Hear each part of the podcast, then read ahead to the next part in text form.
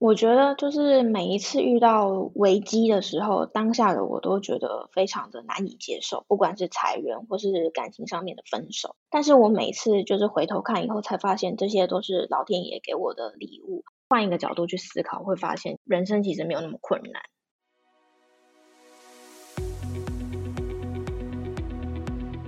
如果精准美学的内容有帮助到你，欢迎分享给你身边所有需要的朋友。赶快把节目订阅起来，有什么悄悄话也立马到我的 IG 跟我说吧。虽然我知道你跟我一样，可能会先潜水个好一阵子，但是我不会读心术，你知道的。我的 IG 跟脸书都是 M I N I M A L I C E 点 T W，想看我的日常分享，就快动手按下追踪吧。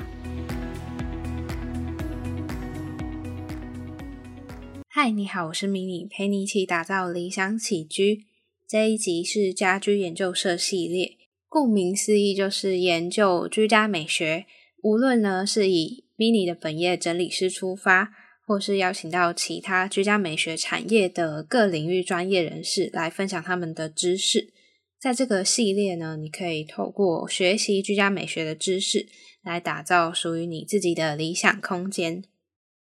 这一集呢，邀请到一位我非常崇拜的前辈——极简姐姐巧玉。为什么说是非常崇拜的前辈呢？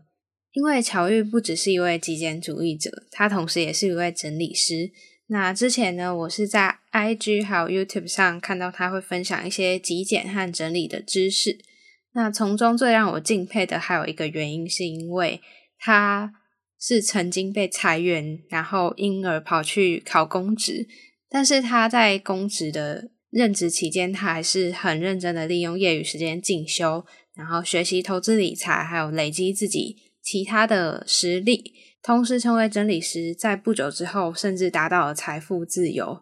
我们在访谈里面有聊到巧遇的故事，巧遇也不藏私的分享他怎么样利用下班时间提升自我。还有在财务规划、整理方面的各面向的问题。现在我们就直接欢迎他出场。嗨，大家，我是巧玉。那我现在是一名极简整理师。那以前我是一位公务员。那因为我从小就很喜欢整理这件事情，那我把整理这个技巧发挥在其他的人生各个方面。那现在从事我自己喜欢的工作。那平常会在 YouTube、Instagram 或是 Facebook 上面跟大家分享极简主义的简单生活日常。我想问一下，就是巧玉。怎么刚开始就是接触到极简主义这个观念？因为其实一开始我知道你的时候是在 IG 上看到你有分享一些，就是呃一些你的爱用物吧，然后觉得你家充满感觉是白色基调的那个颜色。一开始不是极简主义，我是先认识断舍离，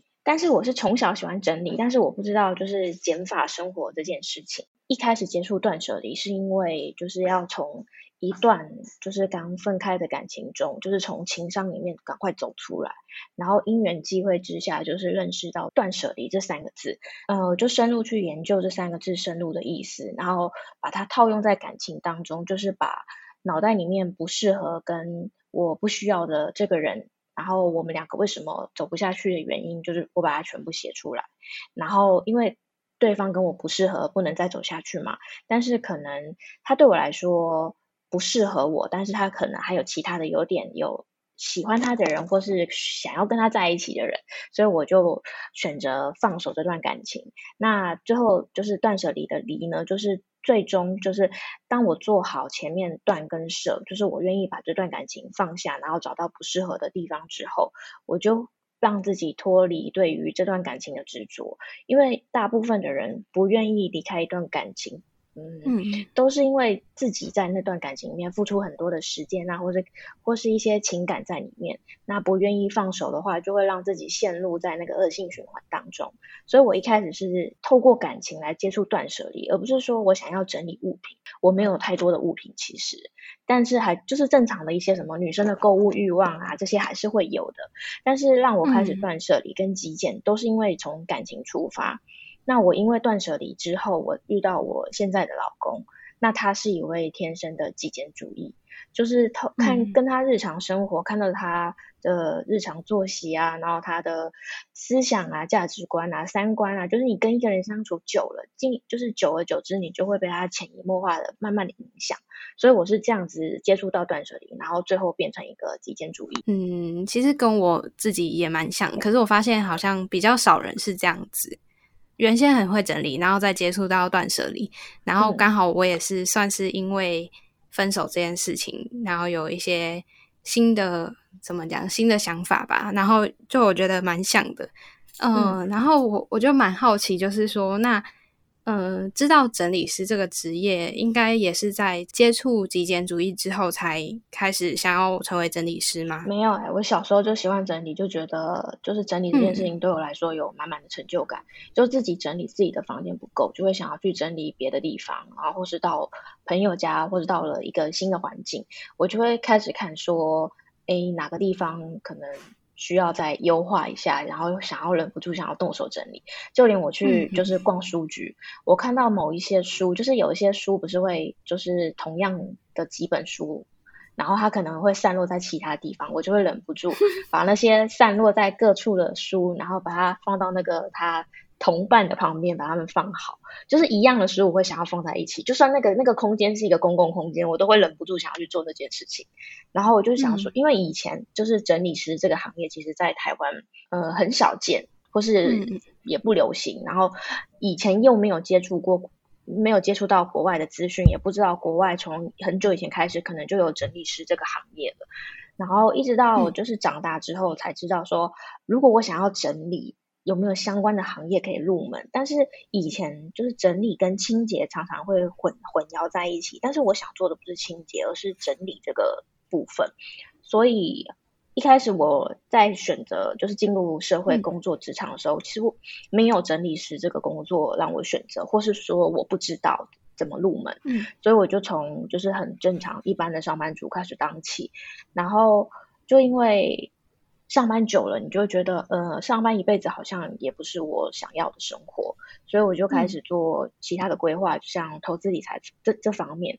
然后投资理财一阵子过后呢，达成我自己的财务目标，我觉得我就在想说，我好像可以不用工作，然后生活也不用太担心。我不知道我不工作我要干嘛。所以我就就是财务自由的时之后呢，我就在想说，就算不工作，有没有我想做的事情？然后一直到我朋友到我家，发现我家很整齐，他请我去他家帮他整理之后，我才想说，哎，我可以重拾我小时候想要做的这件事情。哦，所以就是从开始帮别人整理，然后后续是变成，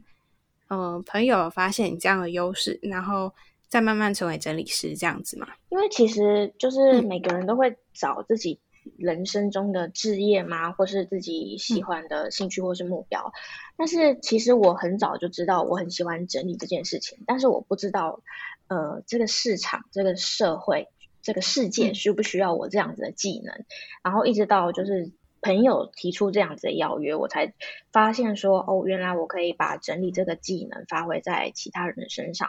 或是不只是改变物品，也可以去改变别人的人生，因为整理是改变人生的，我觉得是最基本的要素。因为不管是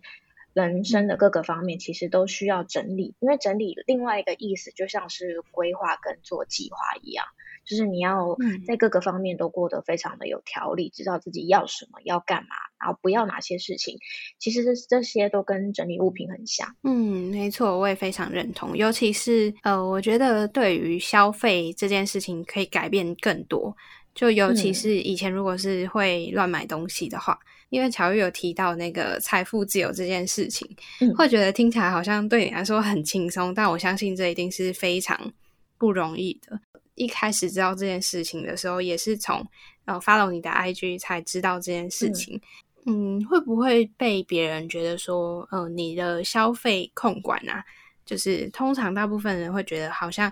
误解，觉得极简是一个非常的节俭的那个极简。不过就是有发现，哎，你的消费观或是你喜欢的东西，它其实很美观，然后看起来很有质感，所以应该是。属于实用跟美观优先为你的购物考量，对不对？我觉得极简可能是因为那个“极”的那个字，会让人家觉得好像生活过得很极端，不是很拥有很少的物品，不然就是生活变得很刻苦，像苦行僧这样。但其实我觉得意思应该是说，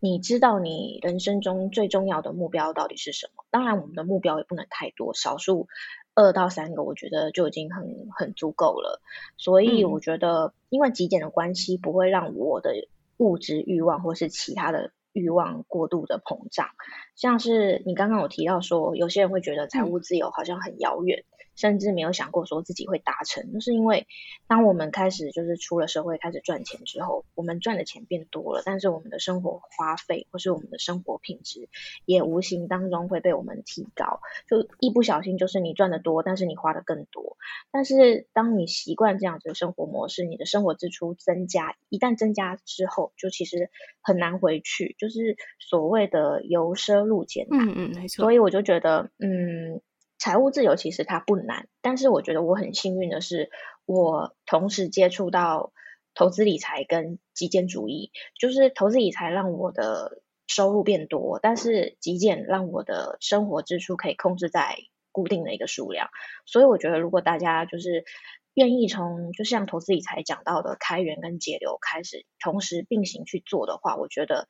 财务自由这件事情其实不会太困难，就是比大家一般想象的还要容易许多。那如果说是有关财务自由的话，可以分享一些小技巧，或者是一些大家如果还没有这样子的认知，可以从哪些小步骤可以开始执行这件事情呢？其实，在上个月，我跟我的朋友有一起开一个就是创造金钱的一个线上的行动营。我跟他，我们两个都喜欢就是整理环境，然后也喜欢投资理财，所以我们就把整理跟金钱这个部分一起做结合。呃，当然一开始如果你的目标是财务自由，你会觉得有点困难，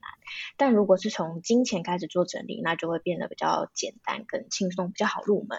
那我们这那我跟我朋友创造的这个行动营呢，是一连七天的，就是每天都会给大家不同的金钱的观念，或是投资理财上面的观，从我们的日常生活，我们看得到的物品，慢慢的去做调整，然后还有你心态面，还有你的金钱观这些地方，就是从看得到的地方去调整，一直到去改变你看不到的地方，从这个地方开始，就是让你投资理财，你金钱这个根基就是有。扎稳，那你未来你可能想要在这个地基上面，你想要盖房子，甚至摩天大楼，这样子才有可能。就像有些人中了乐透，但是他可能过了几年，可能五到七年，经过统计，他们就会被打打回原形，甚至比原本的生活还要更惨。那是因为他们可能这个基础的部分没有做好。所以大家如果一开始想要入门的话，我真的觉得从简单的金钱整理，或是呃，你建立一个正确的金钱观念，然后养成一个就是你学会像有钱人那样子的思考方式去做规划的话，我觉得是最基本的入门方式。一开始吧，因为我其实也差不多出社会大概一年左右而已，其实我在财务这方面很没有观念。那那时候就有看到这个行动营，所以我也有参加。然后虽然那个极简的这部分我是已经有观念了，可是。在于财务这一方面，就是非常的呃幼儿园的等级吧，所以我就有看到很多很基础的一些观念。最让我印象深刻的是，我们每个人其实都可以把自己视为一个资产，审视投资自己也是一个最对的选择。但是你有没有时刻去看你自己是不是会为你带来财富的资产，还是呃没有在进修，然后成为一个负资产的概念？我觉得这个很有趣。嗯，因为像我觉得个人做好财务规划，就像你说的，就是像把自己当做一间公司打来经营，那你就可以去看说，如果你要开始投资理财，你会去想要投资哪一种公司？当然是就是有赚钱能力。那所谓的赚钱能力呢，就是我们平常的技能，你有没有专业的技能？为你自己带来源源不绝的收入。那你有没有做好资产管理？公司都会有那个资产负债表嘛？你要说知道说你有多少资产，你有多少负债，那这中间你的资产负债表是不是平衡？但很多人都没有去检视到这个部分，就觉得哦，我可能每个月赚多少钱，我就花多少钱，但没有想过说自己其实可能会隐含一种不好的消费行为，或是一些隐性的负债在身上，都没有去知道，或是没有去发现。很多人就一开始从就是对于整理物品都非常的有概念，我觉得这个是。呃，许多人的优势，因为你会比别人更清楚、更明白、更好去规划自己的财务状况跟你的生活。嗯，我也蛮推荐，就是如果现在听到的听众朋友之后有兴趣的话，可以去了解一下那个行动营，因为呃，我参加的我知道是价钱是非常便宜的。呃，课程这种东西，它的价值是比较难去衡量的。你想要动手尝试整理？却又不知道从哪里开始吗？现在点选资讯栏的第一个链接，免费索取整理懒人包。这是我整理了上百个家之后的同整报告，针对不同的混乱原因对症下药，用最简单的步骤让你踏出改变的第一步。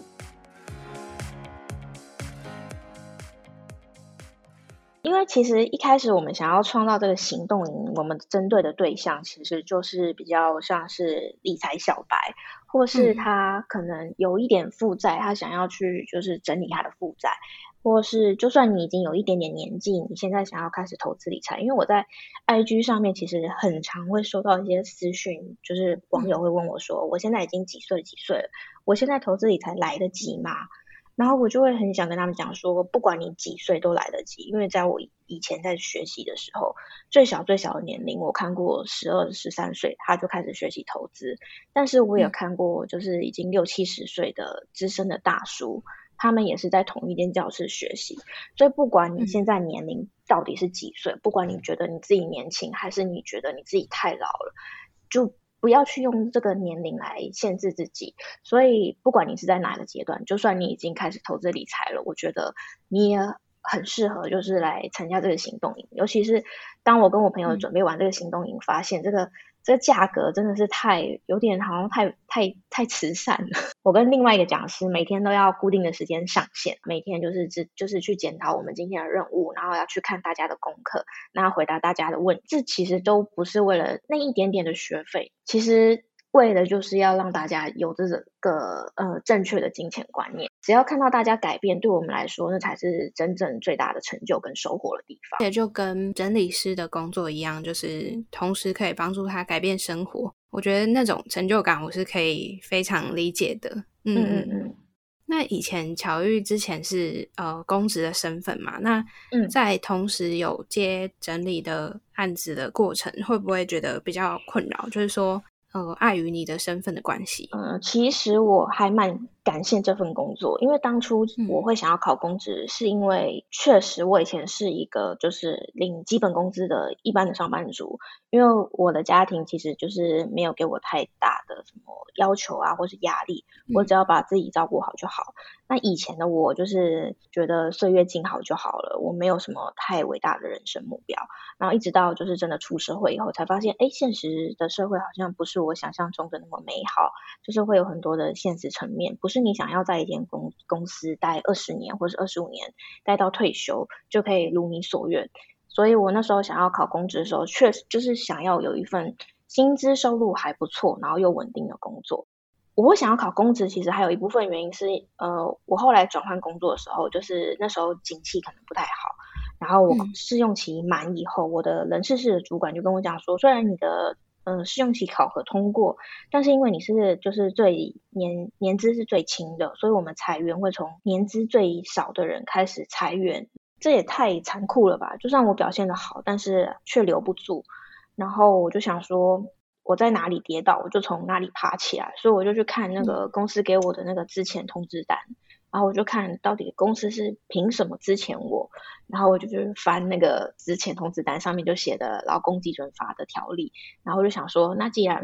我在这里跌倒，我就从这边站起来。所以我就去考相关的那个劳工行政的公公职人员。那准备一两年以后，我考上，然后我就想说。呃，我自己有有体体验过，就是被公司之前就是劳工的辛劳，但是就是进入职场以后，你又被另外一种现实社会给就是磨练。我当初的热情又被消耗殆尽了。嗯嗯，我想要就是换另外一种身份，但是我很感谢这份工作带给我非常非常稳定的收入来源，让我可以很好的去控制我的工作进度。那我也可以很方便去安排我下班之后的生活，不管是我想要经营未来的副业，或是我想要学习。但是就是公务员的身份限制，让我在接这些整理个案的时候，我都只有接我认识的亲朋好友。因为他们就是一开始整理师接案的时候，可能会有遇到一些问题，就是他可能没有案件的来源，他不知道客户从哪里来。但是如果是从亲朋好友开始接案的时候，他们其实对于我已经有一些基本认识，甚至他们知道我家很整齐，他们愿意就是想要就是让我去他们家。帮他们做整理，这样子的机会是比较多的。那其实我每次整理的话，我就只有就是我一个人去服务一个客户。那我一直在想说，有没有比较高效的方式可以去影响到更多人？所以在接就是整理服务案件的时候，我就开始就是做 YouTube 的影片。未来我也开始会想要规划，就是属于线上课程的部分，让大家就是先知道说整理大概是什么样的概念，可以自己动手做。那如果真的不行，那我再去他们的家里提供他们就是整理的服务。哦，原来，所以感觉这一段故事也是蛮波折的。我之前也有在乔玉的 YouTube 上有看到这一段故事，就是有关公职怎么样开始，然后跟后面这一段都有在 follow 这样子。嗯，我觉得是因为刚好那个裁员的机会，不然其实可能不会有后面这些故事了。我觉得就是每一次遇到危机的时候，当下的我都觉得非常的难以接受，不管是裁员或是感情上面的分手。嗯，但是我每次就是回头看以后，才发现这些都是老天爷给我的礼物，就是我可以从这些危机当中去找到改变的契机或是转机。所以现在我觉得我的人生过得还蛮幸福的，我有点感觉有点不安，好像一个好像没有找到另外一个就是蜕变的一个机会的感觉。嗯，就是有点觉得过得太安逸那种感觉。对对对，好像有点太幸福了，有点不太真实，是的。他但是又很害怕，就是又遇到什么事情自己无力招架，但其实。每次遇到问题，我会想说换一个角度去看，说就是如果一年后我还会为这个问题困扰吗？如果会的话，那十年后我还会为了这个问题困扰吗？只是就是换一个角度去思考，会发现其实人生其实没有那么困难。嗯嗯，的确，就是我自己觉得有时候像整理师的话，是在很多个个案的过程去看一个个案，所以当下被困住的人，可能他没有办法知道说。其实透过什么方式可以让他摆脱可能他好几年来的一个困境？呃，也想在这里问一下乔玉有没有遇过最印象深刻的个案，然后或者是说，呃，有没有让你觉得很想要在这里从中分享的案例故事？嗯，其实我是还蛮金鱼脑的，因为记性不好，所以每一次的个案呢，我都会就是帮他们做记录。说，然后又加上以前我接的案件，大部分其实是亲朋好友，就是我对于他们有一些基本的认识，所以我服务的每个个案，我到现在都还记得非常清楚。记得就是当我踏入他们家，他们一开始感觉到不太好意思的那个感觉，然后在整理过程中，他慢慢会找回他们对于整理物品的自信，还有对于改变生活的那种自信心。因为我觉得要让就是不是家里面的人，或是不是你的比较亲密的好友，虽然我对他们有基本认识，但其实交往没有那么深入。要让这样子就是一个陌生人到家里面看到这种赤裸裸的真相，他们愿意改变，对我来说就已经是呃一个很大的收获了。对，那其实，在帮助别人的同时，也是在帮助我自己。从他们身上，我可以去帮他们解决问题，那我也可以去想说，我是是不是。我自己过去也有遇过这样子的问题，那如果再遇到相同的问题，我会怎么样处理？那其实有时候整理师在当下可能没有办法马上解决客户困住的那个点。那我都会把他们的那些困住的点记下来，就想说，我以后或是就是可能会有那种灵光乍现的感觉，或是有一些很好的范例或是比喻的时候，我就会想再回去跟他们分享说，呃，当初你可能在这个地方你不知道怎么样去处理这个物品，那现在我有这个方法可以提供给你，你可以参考看看。整理之后呢，他们我都会看到他们其实很满意他们的整理的成果，就包括就是空间可能变干净了，然后变清爽了，那也整理出很多的不不必要的废物或是杂物。那经过一段时间，我都还是会收到他们给我的回馈，所以每一个客户对我来说都是非常非常的珍贵，从他们身上我也学到非常非常多。哦，所以其实在这个过程中。嗯，自己也是收获很多的人，就是有关于服务跟被服务都是，因为我也有这样的感触，就是在呃有时候会觉得我自己没有办法断舍离掉的东西，可是我看到客户就都有时候看他们蛮洒脱的，然后我就会觉得哦，我自己是不是也应该要再 再更彻底一点，或者是说我自己不要再纠结那么久这样子，嗯。嗯，然后我也很认同，就是说，巧遇不只是在就是金钱上吧，或者是说在物品上的断舍离，这些都是，呃，我相信是可以帮助到很多人的。然后，尤其是我觉得财务自由这一块是，呃，假设未来有机会的话，我会很想要持续的一直学习下去，因为，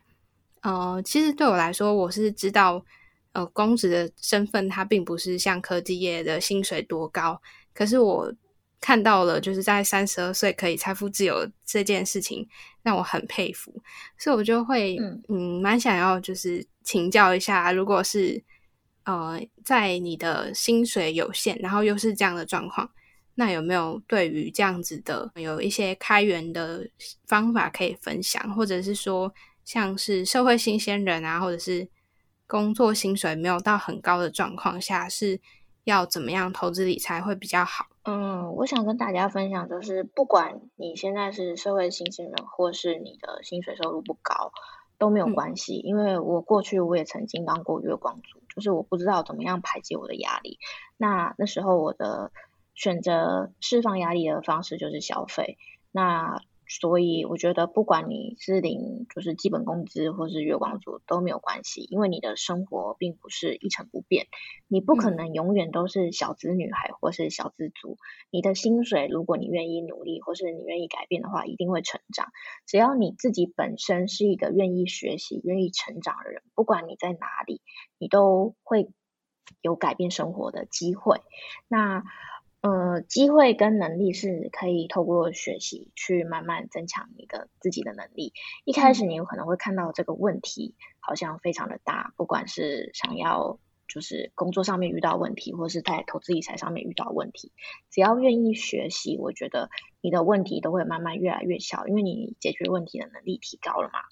就算你刚进入社会，薪水不多，其实创造收入的方式也非常的多。像是你可能没有资金，那你可能现在有的时间比较多，因为你可能很年轻，你有很多的时间可以去学习，或是投入一些就是比较低成本的工作，像是架架一个部落格的网站，那把你的心得啊，或是一些学习经验分享在上面。其实这些都是可以慢慢累积出来的。那如果你已经开始有一些理财的一些基础在，你有一些小小的资本，不管是三万块、五万块或是十万块，都已经可以开始学习跟投资了。嗯，就算你不是上班族，你不是公务员，只要是一般人，我觉得学习这件事情都非常非常的重要。那学习这件事情很重要的话，又加上我们要上班，我们要兼顾两者，那就要好好利用我们的下班时间。那下班时间怎么样去好好利用？首先就是你要管理好你的上班的工作状况嘛。如果你工作没有处理好，就会影响到 delay 到你下班的时间。所以我以前在工作的时候，只要工作在进度之内，我的原则就是我不加班，我一定准时下班，不管主管怎么看我。因为有些主管会觉得，你不能比他提早离开公司。但是我完全就是不在乎这件事情，因为我我很清楚知道我的目标不是成为一辈子的公务员。他怎么样看我没有关系，因为那是他的价值观，那是他判断人事物的一个呃视角或者方式，跟我的呃我的思考方式不太一样。我只要知道我说我自己在干嘛就可以了。所以以前在工就是在工作的时候，主管都会跟我讲说：“哎，你的年资到了，你的考绩到了，你要不要升迁？”我每一次。就是在做意愿调查的时候，我都说我不愿意。就是在在工作的上面，很少人会像我这样，就是很拒绝就是升迁的机会，因为我觉得我自己不是。不是一次可以处处理很多样事情的人，我没办法一心二用。就像我以前在准备国家考试，我的选择是当一个全职考生，而不是一边工作一边读书。所以在我面对就是工作跟个人生活的时候，我是先优先选择我自己的工作生活。那当然，如果你现在还很年轻，你的能力很好，你可以同时兼顾就是职场上面的升迁机会，还有你个人的成长。我觉得。你不需要就是完全跟我一样，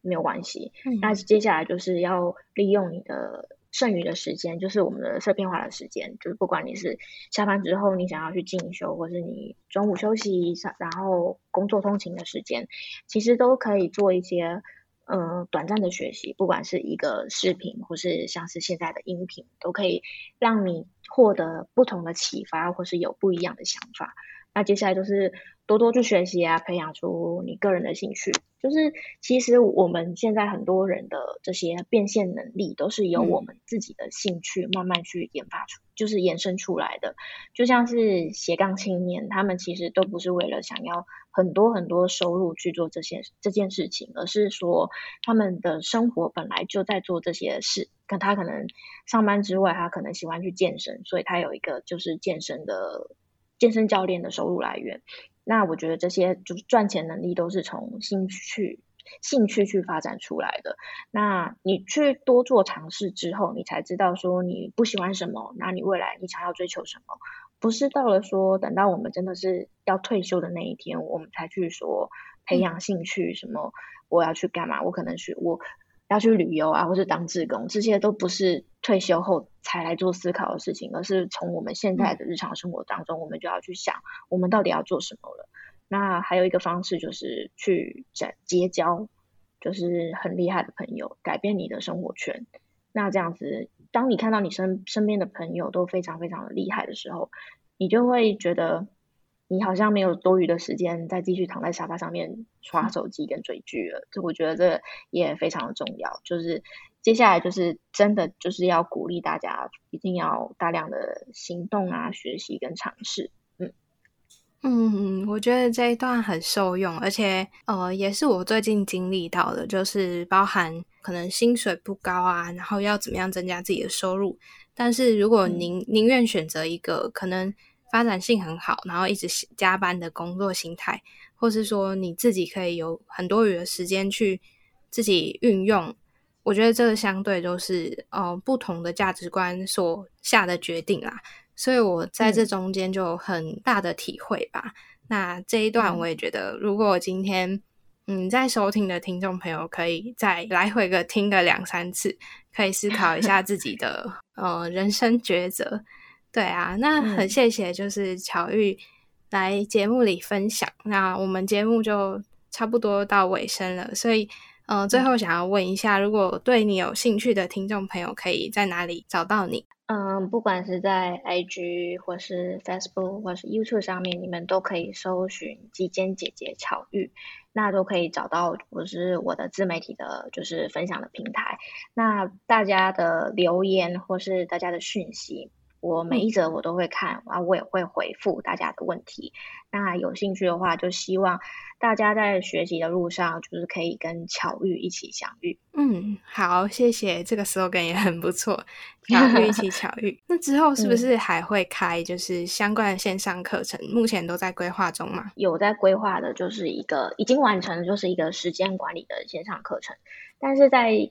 线上课程推出之前，我想要提供更多的就是免费的资源，不管是物品的整理，还有财务的规划。像参你有参加的那个对行动营，那其实就是用很低很低的门槛，让大家去学习物品整理、财务规划，还有目标设立、时间管理、习惯养成这些。因为我觉得这些都是包含在人生整理的这个课题里面。那希望就是课程可以提早推出，然后跟大家分享更多就是整理的技巧，跟大家一起就是打造一个简单的理想生活。嗯，好，谢谢乔玉，然后我也觉得今天的内容非常受用。那我们节目就到这里告一段落，跟听众说声拜拜，拜拜。听完这集和巧遇的访谈，有没有瞬间燃起你想要整理财务啊，或者是人生各个面向的动力呢？在不久之前，我有曾经采访到一位整理师，是小印，他也在节目里面分享到有关财务规划的重要性。那从巧遇呢，还有小印的访谈里面，我就越来越能够体会到，无论是整理什么东西，我们的生活，甚至到人生，整理真的是无所不在。整理的价值，相信只要是收听精准美学的听众。你一定会知道，慢慢发现说整理它可以改变的力量有多大。身为整理师的我，也可以深深体会到，尤其是在客户们透过行动改变的历程，带给我很多在整理服务过程中很大的成就感。对了，那有关于巧遇的相关资讯都会在资讯栏里。在节目里面，乔玉有提到，他觉得这样子一对一的服务可能没有办法影响到更多人，所以他也有开了课程。相关资讯都在资讯栏里面。那目前课程只要是输入上面的那个优惠码的话是免费的，有兴趣的朋友可以赶快去看一下。最后呢，我想要问问你，你觉得你自己现阶段最需要整理的是什么面相？欢迎你截图你现在正在收听的画面，然后呃分享到 IG 的现实动态 tag 我跟我分享。那这集节目呢就到这里告一段落。最后我想要提醒你一下。理想生活需要透过实践来打造。想象一下属于你美好的生活会是什么样子？瞄准目标后，规划路线，再迈开脚步，往你的理想生活前进吧。我随时随时都欢迎你跟我分享路上遇到的风景，甚至是到达目的地的喜悦。祝你有个美好的旅程。嘿，你跟自己熟吗？忙碌了好一阵子。却总是忘记自己最想要什么样的生活吗？在心里找个安静的角落坐下来，给自己一杯咖啡的片刻，和最赤裸、最真实的你来场近距离交流。我是 Mini，这个节目献给正在朝向理想生活模式迈进的你。欢迎你的加入，体验精准生活所带来的美好。精准美学将会带领你。探究居家美学、生活模式、极简思维。每个人都是不完美的，但你认真生活的样子最美。